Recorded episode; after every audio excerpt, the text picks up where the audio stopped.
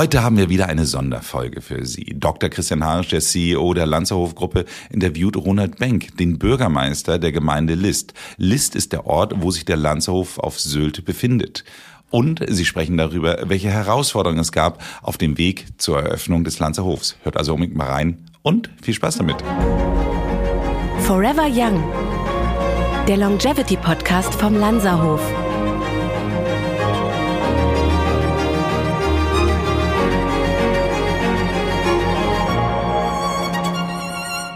Der Landshof Podcast. Wir sind heute hier auf der schönsten Insel der Welt und haben einen ganz besonderen Gast. Er ist der Bürgermeister der Gemeinde List. List ist eine selbstständige Gemeinde und der Lanzerhof auf Sylt befindet sich in List. Und wir freuen uns, dass er hier ist. Herzlich willkommen, Herr Bürgermeister Ronald Benck von List.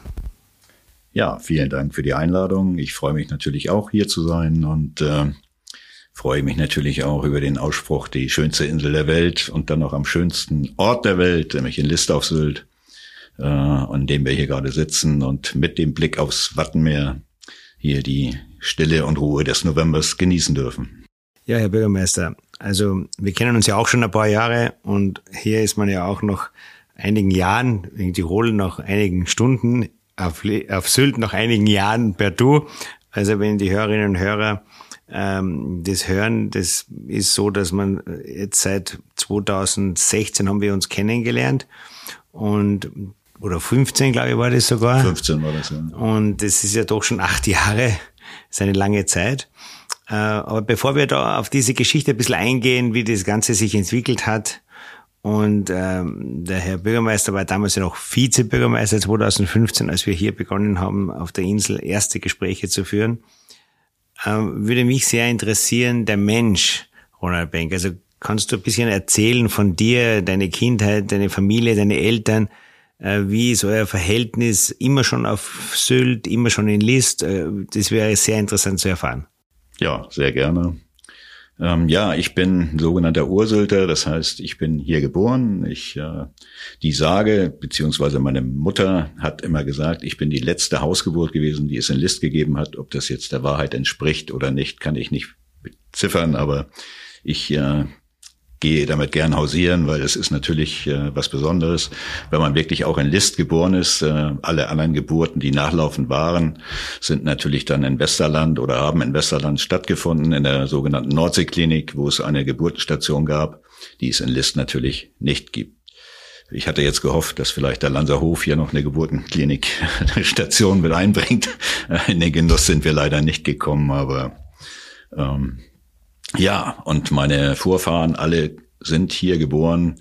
Äh, wir haben eine lange Tradition. Ähm, Lilleper, der Eierkönig und wie sie alle heißen, das sind alles äh, Vorfahren von meiner Familie. Und äh, wir sind dann die direkten Erben des Listlandes geworden. Das heißt, zwei Familien gab es ja hier. Das waren einmal die Paulsens und einmal die Dietrichsen. Und diese beiden Familien haben einen Großteil des Listlandes des vom dänischen König seinerzeit mal übereignet bekommen. Und das sind dann so genannte Listlanderben. Das ist eine große Erbengemeinschaft inzwischen, die ja über 100 Leute jetzt erzählt. Und äh, ja, da sind wir natürlich im gewissen Grad auch stolz drauf, ja, hier die Ureinwohner zu sein. Was haben die Eltern gemacht, äh, wie du geboren wurdest? Die haben hier gelebt oder welchen Beruf sind die nachgegangen? Ja, mein Vater war ähm, nicht Betriebsleiter, aber doch führender Angestellter in einem äh, Betrieb, der Widerstände hergestellt hat. Es gab in Westerland eine große Fabrik, die eine Widerstandsfabrik Beischlag hieß die. Dort war mein Vater tätig nach dem Krieg und äh, ja, meine Mutter war Hausfrau hier und hat äh, unter anderem aber auch in dieser Fabrik gearbeitet und dort haben meine Eltern sich auch kennengelernt. Und das war eine größere Fabrik hier, weil ja, das so war die größte Fabrik, glaube ich, die es auf Sylt auch gab bisher und jemals gab. Äh, ich habe sie jetzt auch nicht mehr vor Augen, ich war da noch zu klein, aber die ist dann seinerzeit nach Heide abgewandert und soll immer noch Widerstände produzieren anscheinend, ja. Gibt es überhaupt noch eine Fabrik auf Sylt? Ja, eine Fischfabrik vielleicht, aber ansonsten, nein, gibt es keine Fabriken mehr, nein. Ja, und dann bist du also mit den Eltern berufstätig, die Mutter Hausfrau, hattest du Geschwister? Ja, ich habe zwei Schwestern, zwei jüngere Schwestern, äh, Unterschied ist zehn Jahre.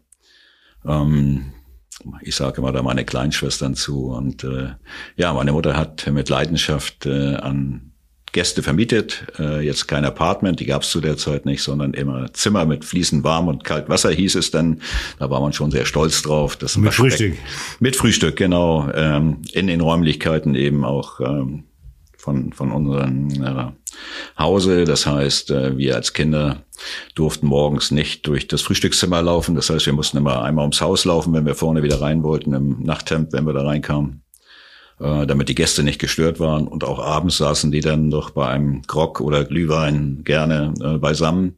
Das war immer sehr gesellig und hatte einen, doch auch einen gewissen Charme. Und äh, dann hatte man natürlich sogenannte Stammgäste, die jährlich wiederkamen und das über 10, 15, 20 Jahre teilweise, ähm, die fast zur Familie gehört haben. Und äh, so kamen wir auch zu unserem ersten Auto äh, in den 60er Jahren wo das Geld doch noch knapp war und äh, gerade das Haus gebaut wurde. Dahingehend, dass ein Gäste-Ehepaar ihre Logis bei uns mit einem alten VW Käfer bezahlt haben, der zehn Jahre alt war. Und äh, die haben dann vier Wochen Urlaub gemacht und wir haben dafür das erste Auto dann bekommen und sind natürlich damit voller Stolz dann äh, nach Westerland fahren können, was wir vorher nur mit der sogenannten Inselbahn konnten. Äh, die war so langsam, dass man wirklich während der Fahrt ein- und aussteigen konnte. Und in den Wintermonaten, wenn es glatt war, musste man aussteigen und das Ding anschieben, damit es überhaupt weitergeht. Also das war immer sehr tagesausfüllend, wenn man einmal von List nach Westerland wollte. Und äh, das kann man sich heute kaum noch vorstellen. Ja, aber dann kamst du ja schon sehr früh mit dem Tourismus in Beziehung und ist die Erinnerung hier, wenn man doch eine gewisse Einschränkung, wenn Gäste im Haus sind, das gibt's ja auch in anderen Ländern, Privatzimmer, Vermieter, Bed and Breakfast, wie die Engländer sagen, ähm, wie ist so deine Erinnerung so? Hast du das als starke Beeinträchtigung empfunden als Kind? Ähm, das, was ich eben erwähnt hatte, ja, dass man äh, ja dann ausziehen musste aus seinem sogenannten Kinderzimmer, weil es im Sommer vermietet wurde. Und dann hat man eben im Anbau geschlafen, äh, der, der da sonst als Schuppendienste, äh, das ging in Doppelstockbetten mit meinen Schwestern äh, sehr gut. Ähm, war aber, wenn es geregnet hat, immer ein bisschen doof, weil man außen um das Haus rumlaufen musste, eben leicht bekleidet, äh, weil man die Gäste nicht stören wollte. Andererseits war es aber auch ein Traum, weil die sogenannten Stammgäste sogenannt äh, ja auch schon zur Familie gehörte und die nahmen einen dann mit zum Strand, wozu die Eltern nie Zeit hatten, weil natürlich äh, sie arbeiten mussten und äh, von daher gab es auch so wenn sie einkaufen waren, doch mal ein Eis und alles Mögliche, was man vielleicht sonst nicht so bekam, von den Gästen immer zugesteckt. Und das war immer, freute man sich darauf, dass sie kamen. Und äh, das war keine schlimme Erinnerung, sondern das war immer sehr nett. Gibt's noch einen Gast, den du heute noch kennst? Ja, und inzwischen sind die natürlich alle verstorben. Äh, ich bin ja auch in einem gewissen Alter schon, die sind leider ja nicht mehr, nicht mehr am Leben. Oder eben auch äh, nicht mehr so beweglich, dass sie überhaupt noch reisen können. Das ist der traurige Aspekt dann da drin, die verliert man dann. Und heutzutage ist das Reiseverhalten eben anders. Ne? Man schaut auf die Wetter-App, oh, es ist äh, nächste Woche gab es drei, vier Tage schönes Wetter, dann buchen wir mal fünf Tage. Äh, dieses langfristige Buchen und Reisen, das gibt es ja sehr, sehr selten noch. Also dann ging es in die Grundschule hier in List, denke ich. Ja, in, in jetzt meinem Büro, das Bürgermeisterbüro, ist äh, das Lehrerzimmer gewesen und äh, das Gebäude, in dem unsere Gemeinde und Co-Verwaltung ist, äh, war die Grundschule und der sogenannte Aufbauzug. Also es gab keine Realschule in dem Zeiten, sondern das hieß äh, Aufbauzug.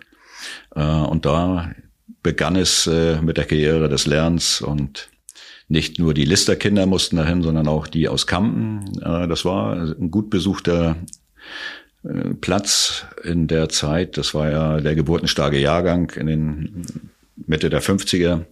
Und äh, das war ein reges Treiben da, ja. Ja, wie ging es dann weiter? Ja, dann ging es weiter. Äh, was macht man nach der Schule? Dort gab es äh, diese, ich sag nicht Allüren, aber dieses, äh, jetzt mache ich mal ein Jahr gar nichts. Sowas gab es da nicht, weil der Vater zog einen an den Ohren und sagte, jetzt lernst du erstmal was, Bub. Ähm, so geht's nicht weiter auf der faulen Haut liegen, das gibt es nicht. Und dann habe ich äh, anfangs eine Elektrikerlehre erst gemacht und äh, die mir dann nicht sehr viel Spaß brachte, weil den ganzen Tag Dosen stemmen und Leitung verlegen war nicht so unbedingt mein Spezialfach und habe dann eine kaufmännische Lehre hinterher gemacht, die mir mehr lag und äh, dabei bin ich dann auch geblieben. Nach der Lehre habe ich mich dann doch relativ schnell selbstständig gemacht und äh, ja, das bin ich bis heute geblieben. Ja, und dann kam ja auch die politische, dieses politische Engagement. Hat das in der Gemeinde begonnen oder gab es da schon vorher? Also ich muss gestehen, es gab gar kein Engagement, sondern es äh, kam von außen auf mich zu und sagte, Mensch, äh, du bist doch hier Lister und äh, warum gehst du nicht in die Politik? Äh, ich habe dann immer geantwortet, ich habe genug zu tun, ich bin selbstständig, habe äh, so schon acht bis zehn Stunden am Tag äh, genug zu tun und habe die Zeit einfach nicht. Und dann ist es, wie es immer im Ehrenamt irgendwie so ist. Ähm, man wird gebeten und ach, das ist gar nicht so schlimm und einmal im Monat, da kannst du doch wohl zwei Stunden aufbringen und so weiter und so wird man dann da reingelockt. Ich habe dann irgendwann nachgegeben, um es abzukürzen und äh, war dann als Bürgervertreter in der in der Gemeindevertretung tätig. Ähm, Wann war das? Welcher Jahr war das? Oh, ehrlich gesagt weiß ich es jetzt gar nicht mehr, aber ich meine, das ist über 20 Jahre her, ja. Ja, 24. Also war die Bundeswehr war noch hier. die Bundeswehr war noch hier, ja, ja, genau. Wie, wie, wie ist es so, wenn man sich jetzt überlegt, es war ja so dominant, die Bundeswehr in List, ich, ich kenne das nicht, ich kann, war da noch nicht auf der Insel. Wie, da müssen ja unglaublich viele Menschen hier gelebt, gearbeitet haben, die mit der Bundeswehr in einem Bezug waren. Wie war das im Alltag? Ja, der, die Bundeswehr war der größte Arbeitgeber. Ähm, ich denke mal, jeder Zweite hat dort auch äh, oder ist dort tätig gewesen. Und äh, für uns Kinder war das anstrengend. Also am Anfang als kleines Kind hattest du ein bisschen Angst, weil ähm, vor der Bundeswehr und an diesen, da gab's ja diese Wachhäuschen noch vor jedem Eingang. Da standen natürlich äh, Männer mit äh, bösen Blicken und Maschinengewehr über, über der Schulter die da grimmig schauten und wie bei äh, jedem Eingang, bei jedem Eingang. Bei jedem Eingang zu dem Bundeswehrgelände. Das ah, ist ja. ja. das 18 Hektar großes äh, Bundeswehrgelände für den Hörer vielleicht, was mitten im Ort liegt. Also das liegt genau in der Mitte des Ortes List und egal von welcher Seite man hier in den Ort geht, trifft man immer auf dieses Bundeswehrgelände, was eingezäunt dort war und eben mit äh, verschiedenen Eingängen versehen war, wo vor jedem Eingang dann äh, so, eine, so eine Holzhütte stand in äh, schwarz-rot-gold gestrichen mit so einem kleinen äh, Satteldach und dort stand immer eine bewaffnete Person drin und ließ die Leute rein oder raus oder eben auch nicht. Und äh, ja, das war für uns Kinder am Anfang ja ein bisschen erschreckend. Und später als Jugendliche war es viel schlimmer, weil äh, das natürlich alles junge Leute waren, und zwar Männer, nur Männer, die dort äh, rekrutiert wurden. Und die waren natürlich in der hiesigen Disco dann auch jeden Abend zugange, wo auch wir als junge Menschen unterwegs waren. Und äh, ja, die Mädchen, die hier in dem Ort waren, waren natürlich heiß begehrt und von, von allen äh, gerne angeschaut und dort gab es dann doch oft Reibereien zwischen der Jugend äh, in List und eben äh, dieses Klientel der Bundeswehrsoldaten, wo es dann äh, um Hahnkämpfe ging und wie es denn so ist mit jungen Adrenalin und äh, anderen Sachen vollgeladenen Menschen, jungen Menschen. Wie viele Leute waren da von der Bundeswehr hier? Tausend Leute waren hier. Tausend. Mhm. Ich meine, List hat jetzt 1600 Einwohner. Richtig. Das heißt, das war praktisch die mehr als die Hälfte der Bevölkerung. Richtig, ja. Aber die Bundeswehr hatte hier eine lange Tradition, nicht? Also das gab ja einen bestimmten Grund, warum man auf List. Äh ja, also es war ja die Bundeswehr in Anführungszeichen, es war ja die Marineversorgungsschule. Ähm, das war nicht die Bundeswehr herkömmlich. Und äh, ja, und die war hier gern gesehen und aber auch sehr angesehen und äh, das war vielleicht falsch wiedergegeben wir hatten am Ende, waren froh, dass sie hier waren, weil es waren ein toller Arbeitgeber. Wir waren im Verbund und gerade in Krisenzeiten, Sturmfluten und so weiter, man hatte immer doch genug Leute zur Hand, wenn Not an Mann war, um auch äh, Schadensfälle zu beheben oder Katastrophen abzuwehren. Und von daher waren wir immer sehr Gut, froh. aber das hilft an jungen Menschen am Samstagabend in der Disco nicht. Überhaupt nicht. Das hat, das hat uns zu der Zeit auch wenig interessiert, genau. Aber die Geschichte der Bundeswehr hier, die waren, wie lange waren die hier? Das war doch im, da die, mit Telefonkabel gab's ja schon, habe ich irgendwas im Kopf, dass er hier. Aus den 30er Jahren. 30er Jahren. Hat es begonnen? An. Ja, genau. Mhm. Und was war der Grund, dass man hier angesiedelt hat aufgrund der Nordflanke äh, oder historisch bedingt? Ja, gehe ich von aus. Also ja, also das direkte Weg äh, Richtung Dänemark und dann natürlich auch zu England, äh, wo, wo man nie genau wusste, was kommt von da. Ich denke mal, und dass eben hier auch ein Hafen war. Das war ja Marineversorgungsschule dann natürlich auch ganz wichtig.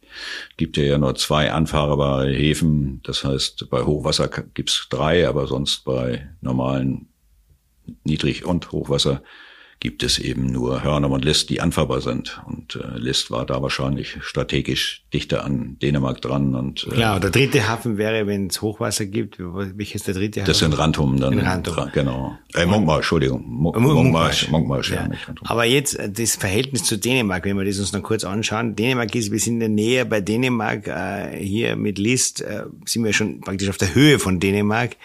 Da gibt's ja auch geschichtlich eine große Beziehung zu Dänemark. Also das war ja nicht immer so, dass Sylt deutsch war, ne? Nein, richtig. Das erwähnte ich ja eingangs. Äh, das war eine ganze Zeit lang ähm, dänisch. Und äh, ich denk mal, dass dem dänischen König das irgendwie immer so ein bisschen so ein Klotz am Bein war, dieses, dieser Sandfleck, der hier mitten in der Nordsee war, äh, womit er nicht so richtig was anfangen konnte. Und dann hat er es ja tatsächlich verschenkt. Ja. Also die genauen Hintergründe kann ich wäre, glaube ich, zu lang, um das hier alles aufzuarbeiten. Aber das war ein, ich glaube, er würde das heute nicht mehr machen, das, das mal eben zu verschenken. Ja, und äh, ja, früher haben die Leute eben hier vom Möweneier sammeln gelebt äh, und haben äh, Adler geschossen, die gab's hier noch und all sowas. Äh, Seehunde gejagt, all das, was heute ja undenkbar ist. Heute schützt man das und das ist auch richtig und wichtig.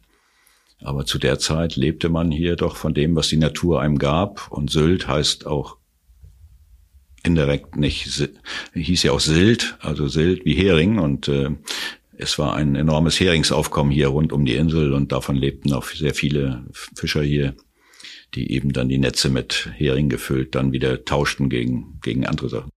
Aber zurück zur Bundeswehr, die mit tausend Menschen hier war, größte Arbeitgeber. Jetzt hat die Politik letztendlich oder die Regierung entschieden, dass dieser Standort geschlossen wird. Richtig. Und das muss ja ein unglaublicher Einschnitt für die Gemeinde gewesen sein. Ja, war, äh, das war ein unglaublicher Einschnitt und keiner wollte es so richtig wahrhaben.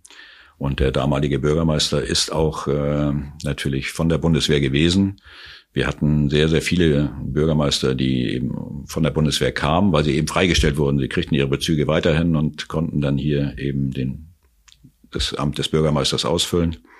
Und äh, zu der Zeit äh, gab es eben auch einen Bürgermeister hier, der von der Bundeswehr kam und äh, der natürlich mit allen Mitteln verhindern wollte, dass sie hier abzieht.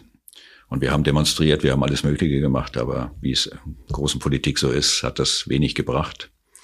Äh, und am Ende war es dann so, dass sie eben abgezogen sind für die Geschäfte, für die Restaurants, für die Disco, für alle natürlich in Wahrheit eine Katastrophe. Und das war, glaube ich, 2006, kann das sein? Ja, das war 2006. Also man muss dann, wie, wie hat sich das dann angefühlt am, am nächsten Tag, wenn die, sind die dann abgereist, alle, oder innerhalb von einem Jahr wahrscheinlich? Die hat ja, ja hier auch in Häusern nicht von heute auf morgen, aber das in sehr kurzer Zeit. Äh, die Rekruten waren alle sofort weg. Also aber die Zivilangestellten wurden dann natürlich hier noch ein bisschen beschäftigt. Die Liegenschaften mussten ja noch betreut werden. Viele wurden gefragt, äh, ihr könnt jetzt umsiedeln, Heide, Husum oder wo auch immer oder irgendwo in Deutschland. Äh, aber die meisten hatten natürlich ähm, ihren Lebensmittelpunkt hier auf Sylt, ihre Familie, ihre Kinder und wollten das dann nicht. Viele sind in den vorzeitigen Ruhestand gegangen, dann mit 45, 50 alle haben da dann nicht aufs Geld geschaut, haben gesagt, lieber, lieber ein bisschen weniger Geld, aber wir können hier bleiben. Oder sich eben dann, wenn sie jünger waren, dann noch einen anderen Job gesucht. Ähm, was dann aber kam, war nicht gut für Sylt. Das war, dass die Beamer, die, äh, wenn die Bundeswehr abgerückt ist, dann das Vermögen der Bundeswehr verwaltet. Das ist die Beamer, also ähm, dann mit dem Verkauf im Bieterverfahren anfing, hier die ganzen Liegenschaften der, der Bundeswehr zu veräußern. Und da gab es so ein Windhundrennen. Äh, erstmal konnten die Leute es natürlich kaufen, die in den Häusern wohnten, zu einem verbilligten Satz. Ähm, es ging los, glaube ich, bei 40.000 Mark konnte man so ein Reihenhaus dann erwerben von der Bundeswehr. Äh, viele haben dann gesagt, nö, warum sollen wir das machen? Äh, dann müssten wir alles selber bezahlen. Wenn ein Wasserhahn leckt oder sowas, dann müssen wir es ja selber machen. So rufen also wir 40.000 Mark für sein Häuschen, das wahrscheinlich jetzt ein, zwei Millionen kostet. Richtig, also zwischen 1,2 und 2 Millionen kostet es, ja. Ja. Da hätte man wohl den Wasserhahn reparieren können. Ja, hinterher ist man immer schlauer. Äh, und dann haben sie gesagt, na, wir sind ja Mieter, kriegen uns eh nicht raus. Aber die Beamer hat dann irgendwann den Dreh gefunden, äh, das Haus mit den Mietern zu verkaufen. Und da wurde es dann natürlich äh, gar nicht mehr so lustig, weil private Dritte dann natürlich nicht mehr ganz so viel Rücksicht genommen haben auf die Mieter und die meisten mussten dann über kurz oder lang auch ausziehen. Das war für jüngere Menschen meist nicht das Problem, aber es sind natürlich viele, viele wirklich ältere Menschen gewesen, die dann äh, ja, sich neu erfinden mussten, irgendwo anders umziehen. Und ähm, es ist, wenn man sein Leben lang ein Haus mit Garten und allem dazugehört, hatte, plötzlich in, äh, in, in so einen Wohnblock umgesiedelt wird, äh, für viele sehr, sehr traurig gewesen und schmerzhaft gewesen. Also da, da habe ich heute noch keine schönen Gedanken dran. Äh, das, das gab viel Leid, muss man ganz ehrlich sagen. Und das war diese Goldgeberstimmung natürlich auch bei den Maklern, die das natürlich dann auch ausgenutzt haben. Äh, jeder, der ein bisschen hatte sich ein, ein, zwei von diesen Häusern gekauft und hat sie dann vermietet oder zur Vermietung freigegeben. Dadurch wurde der Wohnraum natürlich immer knapper für die insulare Bevölkerung hier. Ähm, das war keine schöne Sache. Dann hat die Gemeinde List, ich kann mich noch dunkel dran erinnern, äh, auch der Beamer angeboten. Äh, wir kaufen ganze Straßenzüge auf, um sie der Wohnbevölkerung zur Verfügung zu stellen. Äh, zum einen wollte die Beamer das nicht, weil sie natürlich einen ganz anderen Preis erzielt, wenn sie es im Bieterverfahren auf dem freien Markt veräußert. Und zum anderen hatte die Kommunalaufsicht da auch sehr, sehr große Bedenken und uns das eigentlich indirekt untersagt, dass wir sowas überhaupt machen dürfen, weil dann auch die Pro-Kopf-Verschuldung natürlich in der Bevölkerung so immens angewachsen wäre. Äh, Im Nachhinein betrachtet wäre es das Beste gewesen. Aber das hat leider nicht funktioniert, ja. Und zu dem damaligen Zeitpunkt warst du ja Gemeindevertreter. Ja, zu dem Zeitpunkt, als das passierte, war ich noch gar nichts. Da war ich äh, mit, mit meinen Surfboards beschäftigt und habe äh, Surfboards für die Welt gebaut. Aber äh, jetzt im Nachhinein äh, weiß ich das ja. Also da war ich noch nicht in der Gemeindevertretung. Also 2006, 2007, 2008, da warst du noch nicht. Wann kamst hm. du in die Gemeinde? Das war kurz danach, muss das gewesen sein, ja. Ich, also ich, ich habe es jetzt wirklich nicht im Kopf. So. Ja, aber der nächste Schritt war ja dann, dass wir, oder viele Schritte sind ja gefolgt und einer davon war ja dieses Areal, wo wir jetzt sitzen mit dem Lanzerhof und es gibt ja noch das Offiziersheim, wie der Name schon sagt. Genau. Ist natürlich auch Bundeswehrgelände. Der Lametta-Hügel. Ja. Und dort gab es ja eine Ausschreibung auch und ein Bieterverfahren, aber der erste Zuschlag oder der erste Käufer, mit dem gab es ja dann Schwierigkeiten. Ähm, das ja. ist, weiß ich ja auch noch, weil sonst würden wir ja nicht hier sitzen. Also wir waren ja dann die Zweiten, die den Zuschlag jetzt für dieses auch sehr kritische oder sehr sensible Areal mhm. bekommen haben. Oder wie, wie sieht man das in der Gemeinde oder hat man das gesehen? Weil wir sind ja direkt am Wasser hier, wir sind ja nicht am Bundeswehrgelände in der Gemeinde, sondern das ist das Offiziersein mit Unterkunftshäusern. Wie war denn da in der Erinnerung, noch bevor wir kamen, der Blick drauf? Also das war natürlich immer ein begehrtes Objekt hier und ich sage immer, da gab es dann viele Goldgräber und Glücksritter, die sich dafür interessieren, ähm, die gesagt haben, sie können sich da eine goldene Nase verdienen. Äh, Projektentwickler, die dann angekommen sind und äh, das erstmal von der Beamer gekauft haben. Und da fing das Problem an. Also die Beamer hat es dann veräußert, ohne sich mit der Gemeinde vorher aus, auszutauschen. Äh, und dann kam natürlich der Projektentwickler und stellte uns seine Pläne vor und wo, die wir sofort verworfen haben, haben gesagt, das, da brauchst du gar nicht weiter mitfahren. Äh, das werden wir niemals machen. Ähm, dann kamen andere Pläne und nochmal und nochmal. Die waren aber alle irgendwie so fantastisch, dass die Gemeinde da nicht mitgehen konnte. Äh, und dann kam es wohl dazu, dass auch die Erstbieter jetzt so richtig der Beamer auch nicht das äh, bezahlt haben, was die Beamer gerne hätte, sondern äh, die Beamer es dann rückabgewickelt hat und dann wurde sie natürlich vorsichtiger, hat das Ganze wieder ausgeschrieben, auch wieder im Bieterverfahren und dann kam natürlich irgendwann die Idee, des Lanzerhofes. Ähm, und da war es dann aber so, dass die BIMA gesagt hat, ja, stellt euch doch erstmal vor und guckt mal, was ihr, was ihr davon haltet. Und so sind wir das erste Mal in Kontakt gekommen. Ich meine, es war 2015 ähm, oder 2014 oder 2013 du irgendwo in den Dreh. Ein Jahr bevor du Bürgermeister wurdest. Ja, ich wurde 2015, glaube ich, Bürgermeister und das war, ich meine, das war 2013, als wir uns das erste Mal hier begegnet sind. Schon zehn Jahre, sehr ja, gut Zeit ja, verfliegt. Ja, zehn Jahre, ja. Und äh, Ja, ich kann mich noch gut dran erinnern, als du es auch in der Gemeindevertretung vorgestellt hast. Äh, und äh, das wird mir niemals aus dem Kopf gehen und sagtest, ja, hier und das Gebäude so und so und so. Und, äh, und alle guckten und sagten, wo sind die Gauben? Und da hast du gesagt, ja, es, es, es gibt keine Gauben an diesem Räder. Und ein Räder ohne Gauben, ehrlich gesagt, haben wir noch nie gesehen und äh, konnten wir uns auch so richtig gar nicht vorstellen. Und äh, da haben wir erstmal dann gedacht, oh, wieder so ein Spinner, der um die Ecke kommt und uns hier was vorstellen will, äh, uns Friesen lernen möchte, was, wie man ein Haus baut. Äh, aber nach dem ersten Schock äh, hat man sich das mal weiter angeschaut und an die Zukunft gedacht und gesagt, Mensch, aber wenn das funktioniert, ist das schon eine tolle Sache für den Ort List, weil natürlich auch das Vorhaben, was ihr vorhattet, außerhalb unserer Saisonzeiten liegt. Das war für uns ganz wichtig. Wir haben das Arosa Hotel, das ist in der Saison sehr gut gebucht. Äh, Im Winter ist es natürlich schwach gebucht. Äh, ihr führtet aus, dass ja, eure Zeiten ein bisschen anders liegen. Wenn die Hauptsaison ist, seid ihr eigentlich schwach gebucht und dafür in der Nebensaison eben gut gebucht. Äh, das hat uns schon mal aufhorchen lassen und äh, das ganze Konzept, was dahinter war, konnte man schon mal ernst nehmen. Ähm, dann kam ja auch noch ähm, der Architekt, der das dann nochmal vorstellte und äh, der ja nicht ganz namenslos ist. Das heißt, äh, man wusste, dass auch Potenzial dahinter steckt, dass er was kann. Äh, nicht nur eine schöne Zeichnung fabrizieren, äh, sondern auch äh, dahinter das Handwerk steckt und das auch umsetzen kann.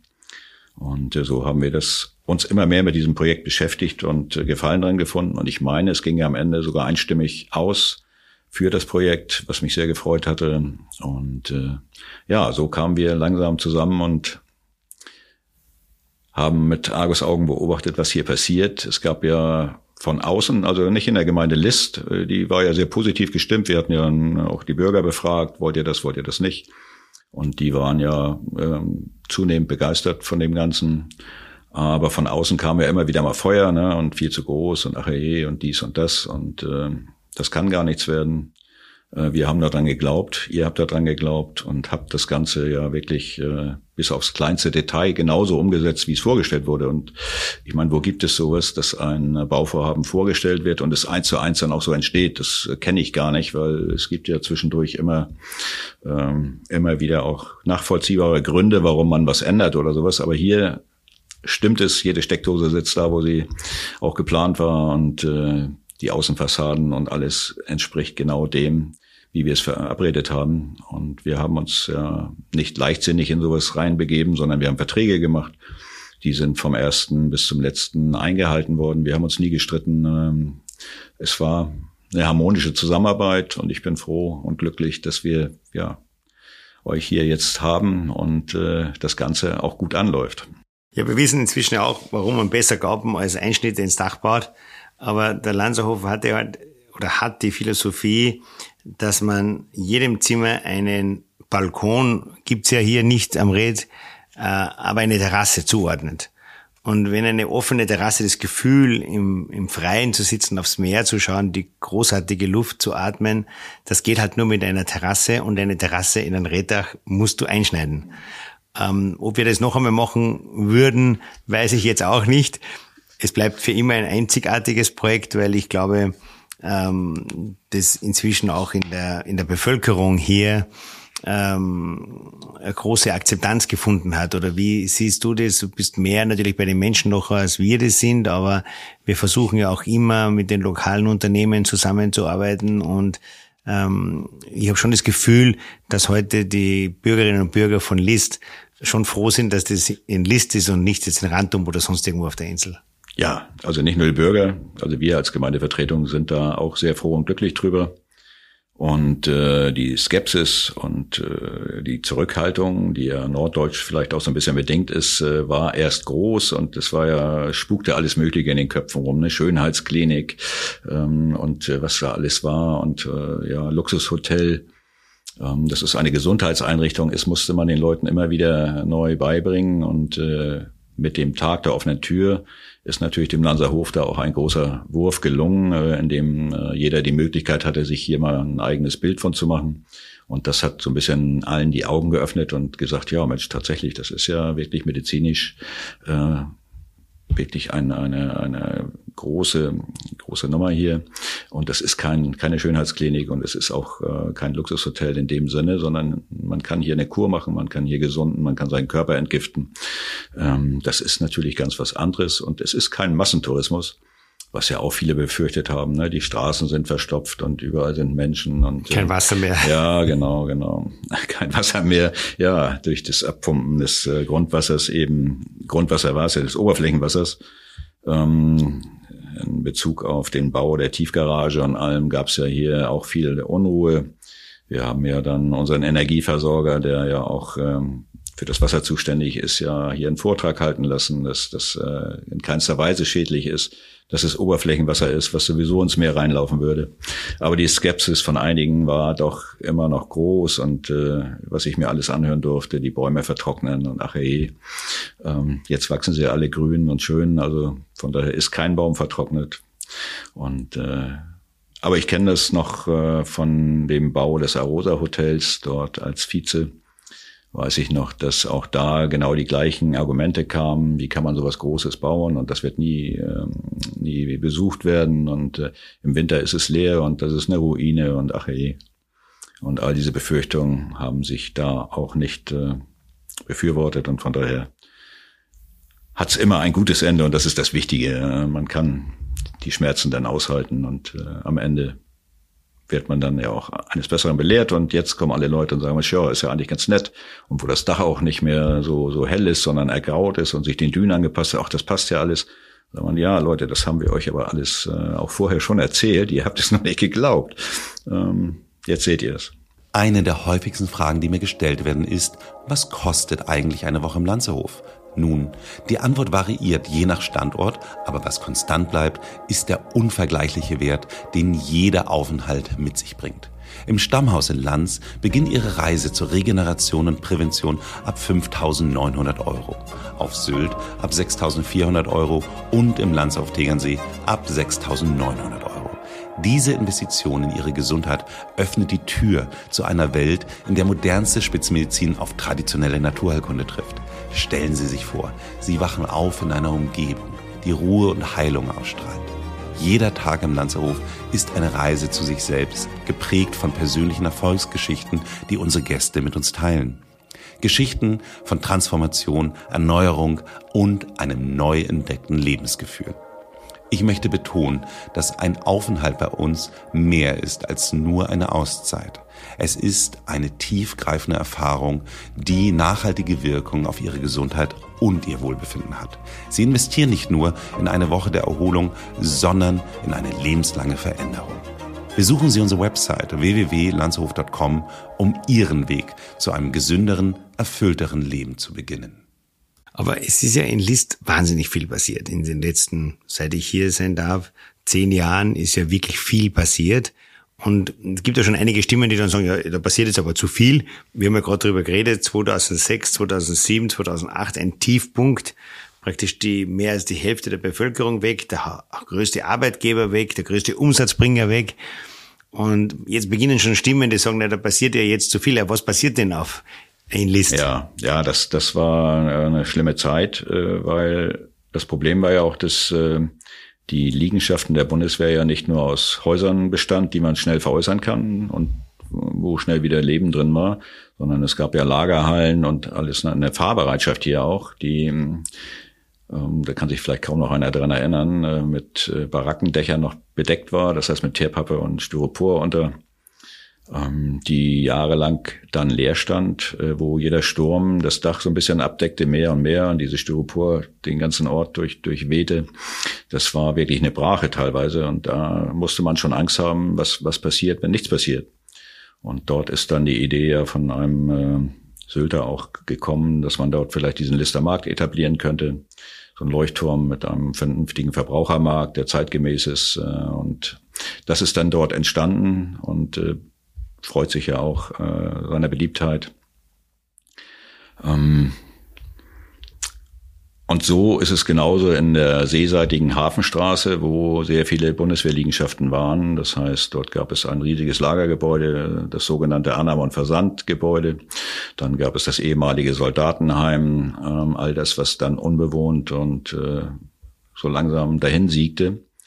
Und auch da musste dann sich der Ort neu erfunden. Und das Problem war, dass wir kein, keinerlei Konversionsmittel bekommen haben. Es wurde uns viel zugesagt, aber am Ende haben wir nicht ein Cent Konversionsmittel bekommen.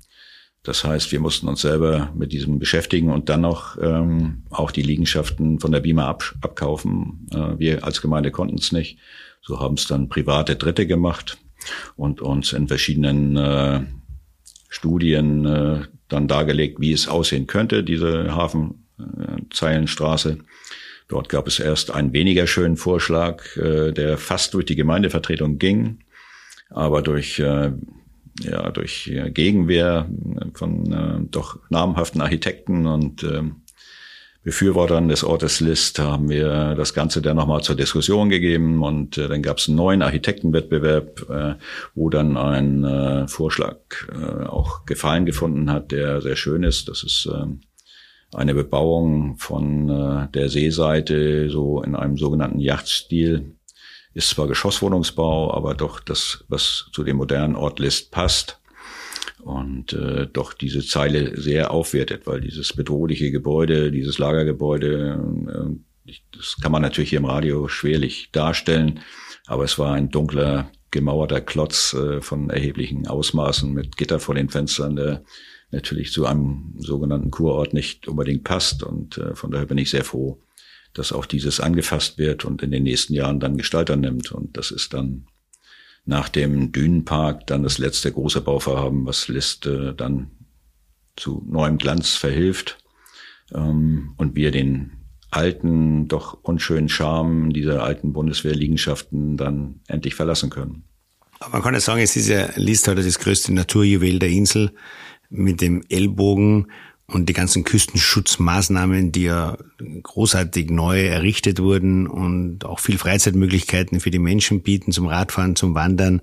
Also hier ist es sehr viel geschehen, sehr viel Positives geschehen und sehr positiv ist auch, dass vor allem am Ellbogen nichts geschehen ist und auch nichts geschehen wird, dass man hier auch die Natur wirklich respektiert. Und du hast einmal erzählt, dass dort äh, Austern wild leben. Wie kann man sich das vorstellen? Ja, wir haben ja auf der Ostseite, wenn man in den Ort reinfährt, oder kurz vor List auf der Wattseite gibt's die sogenannte Ausland Company, die dort Ausland züchtet. Äh, das sind äh, Austern, die früher hier, also wir hatten ja früher in den, in den äh, ja, vor den 30er Jahren gab's hier eine richtige Auslandzucht in List mit riesigen Austernbecken mitten im Ort. Ähm, das Ganze ist irgendwann äh, nach einem wirklich fürchterlichen Winter zunichte gemacht worden. Das heißt, man muss sich das vorstellen, das Watt ist ja nicht sehr tief. Diese äh, Eismengen, die dort sich im Watt befunden, äh, haben diese Austern dann mit eingeschlossen in sich, in, in die Eis, Eismasse und sind dann bei Hochwasser weggetrieben und dann gab es keine Austern mehr irgendwann hier. Und eine Neuzucht ist irgendwie nicht gelungen und äh, das ist dann irgendwann, ich meine, in den 80ern wieder auf, auferlebt worden in der Form, dass hier Austernzucht äh, wieder etabliert wurde. Und die haben sich natürlich auch vermehrt außerhalb ihres Zuchtgebietes und sind dann überall hingewandert und zwar auch zum Ellenbogen. Wenn man dort äh, bei Ebbe in den, das Watt reingeht, äh, kann man einen Eimer mitnehmen und sich da Austern sammeln und äh, ja, dann hat man frische Austern zum Verzehr. Also das List ist einfach einzigartig und es ist großer Respekt, äh, dass man diese schwere Krise oder diesen schweren Rückschlag 2006 mit dem Abzug der Bundeswehr, dass man das so gut äh, gemeistert hat und äh, es ist praktisch, kann man sagen, jetzt, wenn die Strandstraße dann verbaut ist, dann ist auch diese Entwicklung abgeschlossen. Kann man das so aussprechen? Ja, die, die größten Bausteine haben wir dann geschafft. Also jedenfalls die, die Nachwehen der, der Bundeswehr haben wir dann gemeistert. Und ich glaube, List präsentiert sich dann doch als äh, neuen touristischen, liebenswerten Ort, ähm, der nicht mehr so an die Bundeswehr erinnert, wie es noch vor wenigen Jahren ja den Anschein hatte, wenn man in List reinfuhr. Da dachte man, oha, wo kommt man denn hier hin? Ein Reporter schrieb mal, man hat den Eindruck, man äh, fährt nach einem Bombenschlag in Pyongyang ein. das alles haben wir zum Glück hinter uns gelassen und äh, ja, und auch keine, keine großen Pleiten hinter uns. Das ist ja auch immer bei Großbaustellen ist es ja oft so, dass äh, der Wunsch dann immer da war, aber am Ende irgendwann in der Mitte, man sieht jetzt mit dem Elbtower, äh, was passieren kann und dann hat man da eine, eine Baustelle liegen, die halb fertig ist und das ist natürlich immer das, was ähm, jedem Gemeindevertreter ähm, ein Graus ist und man Angst vor hat. Ja, man muss ja auch wirklich sagen, dass ja List im Zuge dieser Krise von damals, die ja nicht selbst verschuldet war, auch die Eigenständigkeit als Gemeinde mal in Frage stand. Äh, soweit ich mich erinnern kann, weil es gibt ja so eine Grenze an Einwohnerzahlen, dass sich das, dass, dass um, die ähm. Eigenständigkeit nicht in Gefahr gerät. Äh, das, das war jetzt nicht der Fall, aber wir, wir waren finanziell doch äh, ziemlich am Rande, dass wir möglicherweise hätten Bedarfszuweisungsgemeinde werden können. Das war, war sehr knapp davor in der Form, dass dann eben der Kreis äh, hier das äh, in die Hand nimmt und die Finanzen und uns ja dann Geld zuteilt und kann man es wohl sagen, und wir da am Gängelband des Kreises sind. Und das wäre der Verlust der Eigenständigkeit. Mehr der Verlust der Eigenständigkeit, das, das wäre der Worst Case gewesen, aber da sind wir Gott sei Dank äh, dran vorbeigeschlittert und haben das, diesen Bogen noch äh, gespannt bekommen und sind jetzt natürlich auch, auch gut aufgestellt. Das heißt, dass wir diese Angst auch nicht mehr haben müssen. Und da bin ich natürlich sehr froh darüber. Was sagen die anderen Gemeinden auf der Insel? Die sehen ja diese Entwicklung? Ja, die sehen die natürlich auch sehr positiv. Äh, es ist ein gewisser Konkurrenzkampf, ist ja unter, unter jedem Ort. Warum machen die das und machen die das und warum machen wir das nicht? Wir hatten das vor vielen, vielen Jahren. Da sollte das Aquarium, was in Westerland ja jetzt heimisch ist, das sollte erst in Liste dorthin, wo das äh, Natur- und Erlebniszentrum steht. Da gab es das Erlebniszentrum, den Gedanken ja auch noch nicht mal. Und äh, ja, da hatte die Gemeinde Sylt dann eben doch so viel Einfluss, dass es plötzlich in Westerland hinkam. Da waren wir natürlich so ein bisschen, ja, verschnupft. Äh, die Gemeinde Sylt war froh. Und so gibt's immer so, so ja, verbale, kurze Attacken, ähm, die man aber nicht ernst nehmen muss. Am Ende rauft man sich zusammen und alles ist wieder gut. Wir sind eine Insel und äh, da muss man immer wieder zusammenhalten. Ja, Ronald, Herr Bürgermeister von List, vielen herzlichen Dank.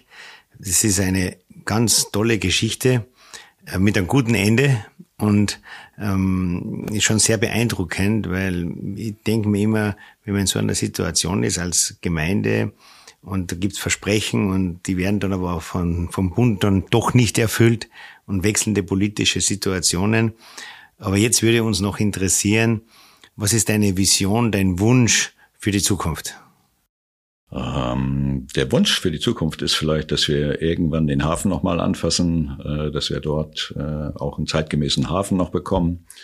Äh, ich glaube, dann haben wir Ruhe und wir können auch für nachkommende Generationen hier einen liebenswerten Ort schaffen, der ja viel, viel Natur bietet und äh, viele Leute dazu bewegt, hier die Natur zu genießen, die endlosen Strände zu begehen, äh, die Seehunde am Strand äh, sehen. Kegelroppen haben wir ja inzwischen auch. Das gab's ja früher hier auch nicht. Ähm, es gibt immer mehr, was sich hier ansiedelt, aufgrund auch natürlich, dass wir die Natur immer pflegen und schützen. Und äh, ich glaube, es wird auf kaum einer Insel so viel Naturschutz betrieben wie hier auf Sylt.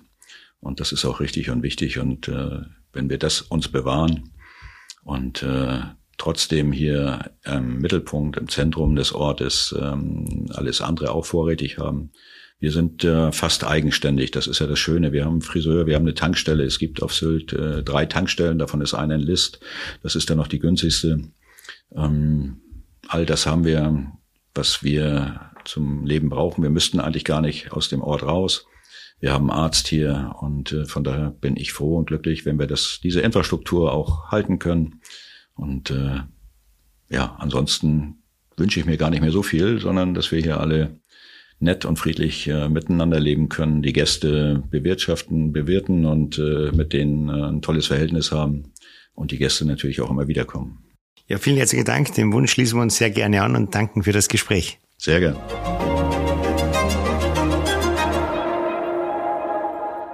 Das war die dritte Folge der Special-Folgen mit Dr. Christian Harisch auf Sylt. Die anderen beiden Folgen findet ihr unter der Nummer 217. Hier sprechen wir mit Dorit von der Osten, der Hoteldirektorin vom Landshaus auf Sylt, oder die Folge 219, wo Dr. Christian Harisch Dr. Jan Stritzke interviewt, den Medical Director vom Landshaus auf Sylt. Also hört unbedingt mal rein und viel Spaß damit.